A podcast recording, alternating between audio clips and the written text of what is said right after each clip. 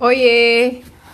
Então, é, conforme foi eu expliquei ao longo da, da aula online, é, primeiro a gente viu sobre os mapas, as funções e os elementos que são essenciais na, é, na elaboração de, do mapa, de mapas.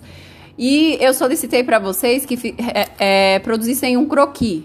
É, vale lembrar, hein? Que não pode esquecer de colocar o início e o fim do trajeto e de nomear as ruas. É, e também, para quem é, perguntou, é, que mora muito distante da escola, você escolhe uma parte do trajeto que seja possível mapear, tá bom? Aí você é só anexar a imagem aqui do croquis, tá bom? Então o mapeamento é da, da sua casa até a escola, ok? Se tiver dúvidas, vocês anotem e a gente tira as dúvidas ao longo da aula online, beleza? É, é isso aí, até mais!